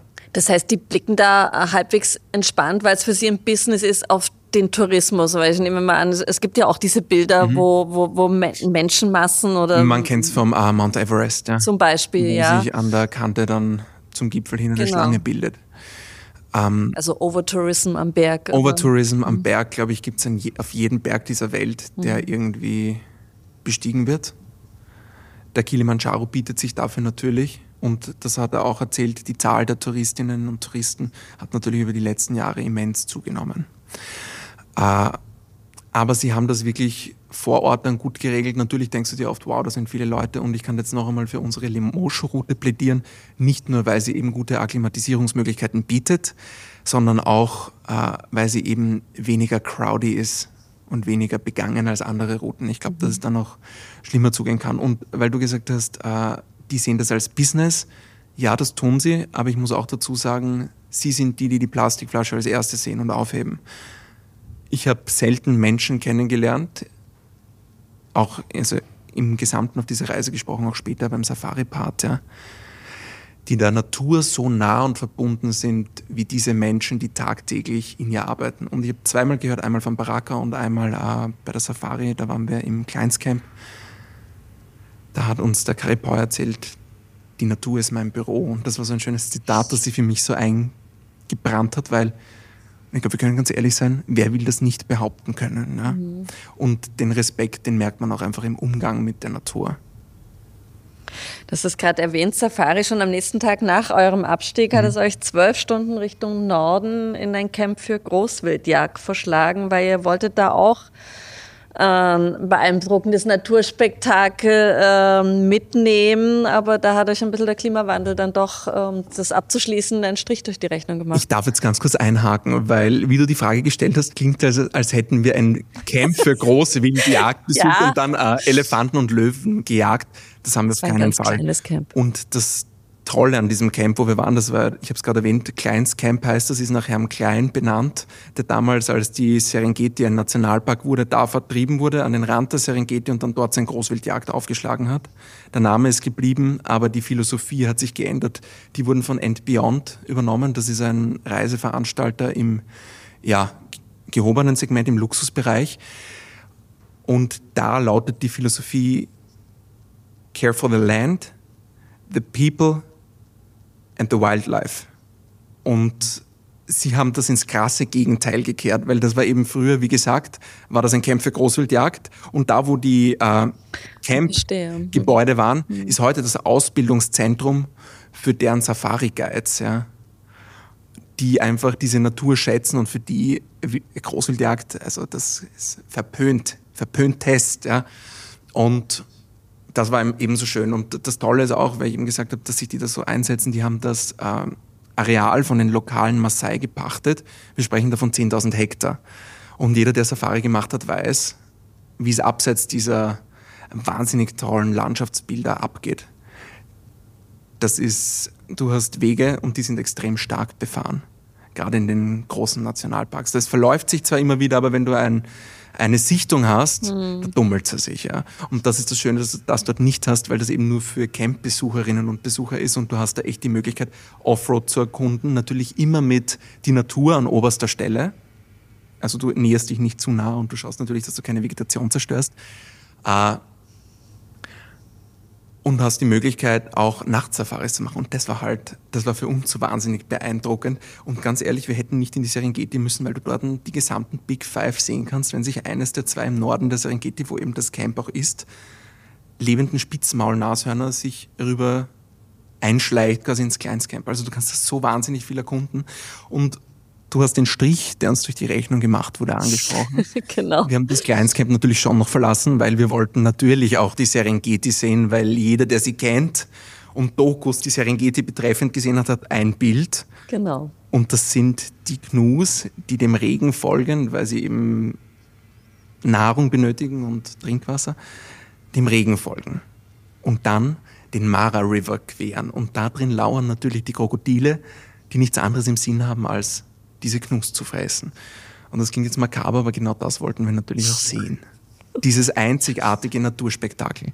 Blöderweise gab es sintflutartigen äh, Regen in der Woche, bevor wir in der Serengeti waren. Als wir dann dort waren, hatten wir Traumwetter.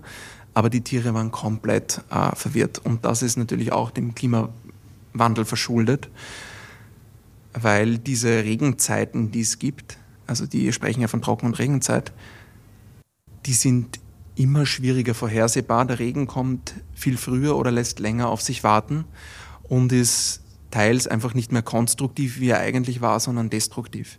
Im Sinne von, diese Gnus sind verwirrt und waren im Oktober, wo sie gerade den Mara River queren sollten, bis in die Zentralserengeti verteilt, in kleine Herden aufgesplittet, was es natürlich schwieriger macht, weil die viel angreifbar, mhm. äh, angreifbarer sind als die großen Herden. Weil das stimmt eigentlich so nicht ganz. Anyways. Ja, und dann sind wir am Mara River angekommen und haben natürlich gesagt, okay, wir hatten so viel Glück, wir haben es auf den Kilimanjaro geschafft, jetzt kommen sicher gleich die Gnus und dann äh, warten wir da in unserem offenen Landcruiser. Nichts. Stille. Nada nicht ein Knu, das sich verirrt hat. Wir haben davor Glück gehabt und da war eine Sandbank, ein ausgetrockneter Fluss, wo kurz eine kleine Herde durchgesaust ist, aber da gab es halt keine, Krokodil, äh, keine Krokodile und es war halt nicht der Mara River. Ja, wir haben uns dann mit unserem Schicksal abgefunden und haben gesagt, okay, wir wollen jetzt auch nicht zuwarten und stunden, weil wirklich, also das war, die Tina hat es festgehalten. Mara River, du musst dir das vorstellen, da ist dann so eine Klippe runter, da drin ist der Fluss und auf dieser Klippe stand ein Geländewagen neben dem anderen. Mhm. Und die haben eben auf dieses Spektakel gewartet, das ja vorhergesagt war für diesen Zeitraum. Wir haben dann gesagt, nein, wir wollen das nicht. Wir hoffen eher auf anderes. Und tatsächlich hat sich unser Unglück dann ein ganz großes Glück gekehrt, weil weit seltener im Norden des Serengeti sind, ich habe es angesprochen, da gibt es zwei lebende Spitzmaulnashörner, haben wir eines davon gesehen. Und zu verdanken haben wir das, Surprise, unseren Guides. Franco und Caripoi Cariboy, selbst Marseille, war der Guide, der uns gefahren hat und Franco war sein Spotter, der immer vorne, also wenn's, wenn ein Löwe da war, ist er nicht vorne drauf gesessen auf der Motorhaube, da haben die so einen Sessel, der uns immer unterstützt, also immer unterstützt hat bei der Wildtiersuche und halt mit seinem Fernglas, der hat Dinge gesehen, wo wir gesagt haben, er hat drauf gezeigt, da. Und wir so, wo? Wo? Und der hat die im Vorbeifahren gespottet. Und da waren wir gerade frustriert am Mittagessen, aber eigentlich war es eh schön, weil was die machen ist, die bauen dir dort ein wahnsinnig tolles, also du isst im Busch Und das habe ich davor auch noch nicht erlebt. Das war einzigartig. Du bist eins mit dieser Umgebung und sitzt da einfach mitten in dem Busch und isst zu Mittag. Oder die haben uns einmal, es war der erste Morgen, Full English Breakfast. Frisch zubereitet. Im Busch. Das war einzigartig. Und ich weiß nicht, der Frank hat dann gesagt, Leute, ihr Hunger? So, nein, warum? Gut, wir packen zusammen und fahren, weil er in der Ferne schon ein Nashorn gesehen hat. Und wir hatten dann das große Glück, dass es uns, sich uns genährt hat, wenn der Serengeti darfst du die Wege nicht mehr verlassen. Und dieses Nashorn, also das war spektakulär, ja. Und mit der Sichtung war natürlich der Frust, die Gnus und den Mara River betreffend vergessen. Mhm. Ja.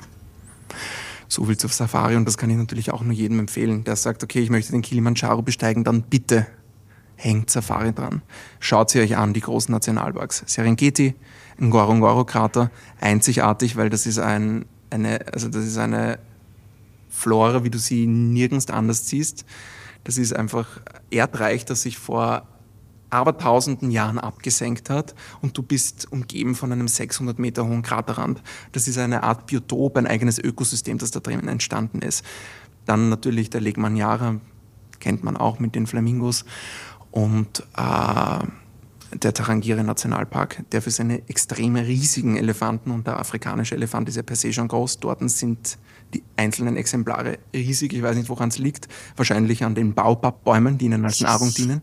Das sind diese riesigen, riesigen Bäume. Ja, macht das. So, ich weiß jetzt gar nicht, wie lange wir schon geredet haben, aber. Ich habe auch nicht auf die Uhr geschaut. Wahrscheinlich zu lange. Nein, nein, ich glaube nicht zu lange. Wenn es zu lang gewesen wäre, dann hat man eh schon abgeschalten. Also können wir noch ein bisschen dranbleiben. Ich habe nämlich noch, ja. wirklich, noch ein paar kurze Fragen mit der Bitte um kurze Antworten, um das Ganze vielleicht ein bisschen abzuschließen und quasi die Zusammenfassung von der langen Erzählung. Nein. Anyway, welche drei Dinge sind für den Aufstieg essentiell wichtig? Pole, Pole.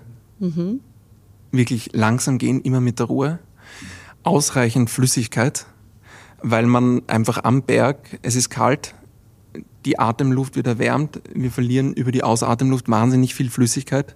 Wer Flüssigkeit verliert, wird anfälliger für Höhenkrankheit, also wahnsinnig viel trinken und natürlich, da geht Essen mit einher.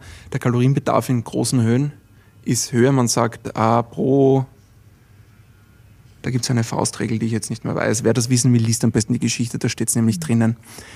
Äh, das war ja auch die Bitte um kurze Antworten. Und die, äh, ich reiße mich jetzt zusammen, die dritte ist, hört immer auf die Guides. Die wissen genau, was sie zu sagen haben und deren Wort hat Gesetz. Wenn man die drei Punkte befolgt und die ersten zwei werden von den Guides erwähnt werden, steht einem Aufstieg. Was würdest du mit der Erfahrung von heute jedenfalls mit ins Gepäck nehmen? Puh. Das Gute ist eben, dass man im Vorfeld den Equipment-Check hat. Ich weiß nicht, wie es bei anderen Anbietern ist, aber wenn man sich jetzt für unseren beispielsweise entscheidet, und die kann ich echt nur wärmstens empfehlen, weil für uns hat dieses Gesamterlebnis gepasst, hat man dann, wenn man was vergessen hat, eben die Möglichkeit, äh, dort sich was auszuleihen. Mhm. Was war die skurrilste Erfahrung, die du während der sieben Tage gesammelt hast, sammeln musstest, erfahren musstest? Das ist ja immer eine Betrachtung. Der erste Blick auf die Toilette.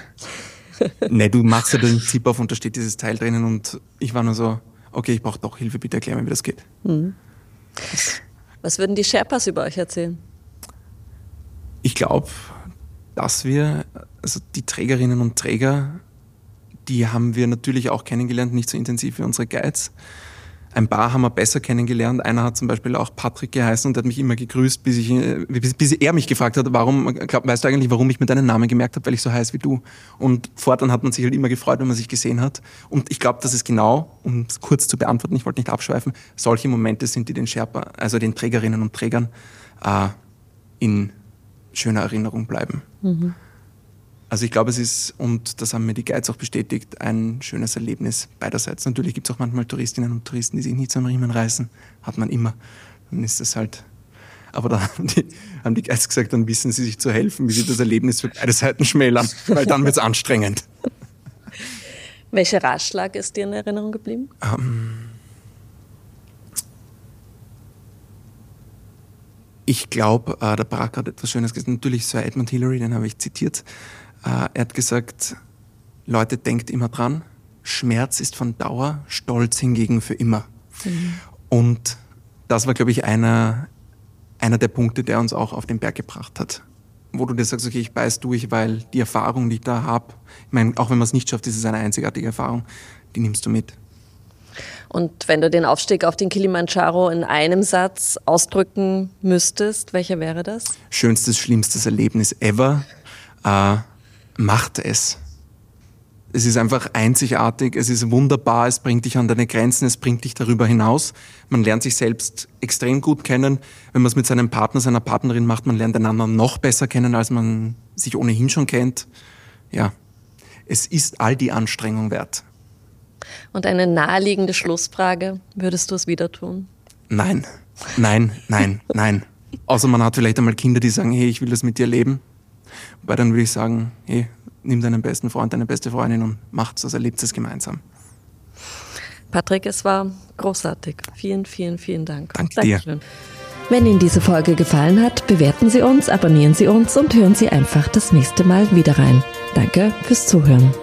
Was Leserinnen und Leser außerdem im aktuellen News erwartet. Die Russland Connection. Ex-Wirecard-Vorstand Jan Majalek und Signer-Gründer René Benko hatten eine Beziehung zu einer auffälligen Moskauer Firma. Es geht um Millionen.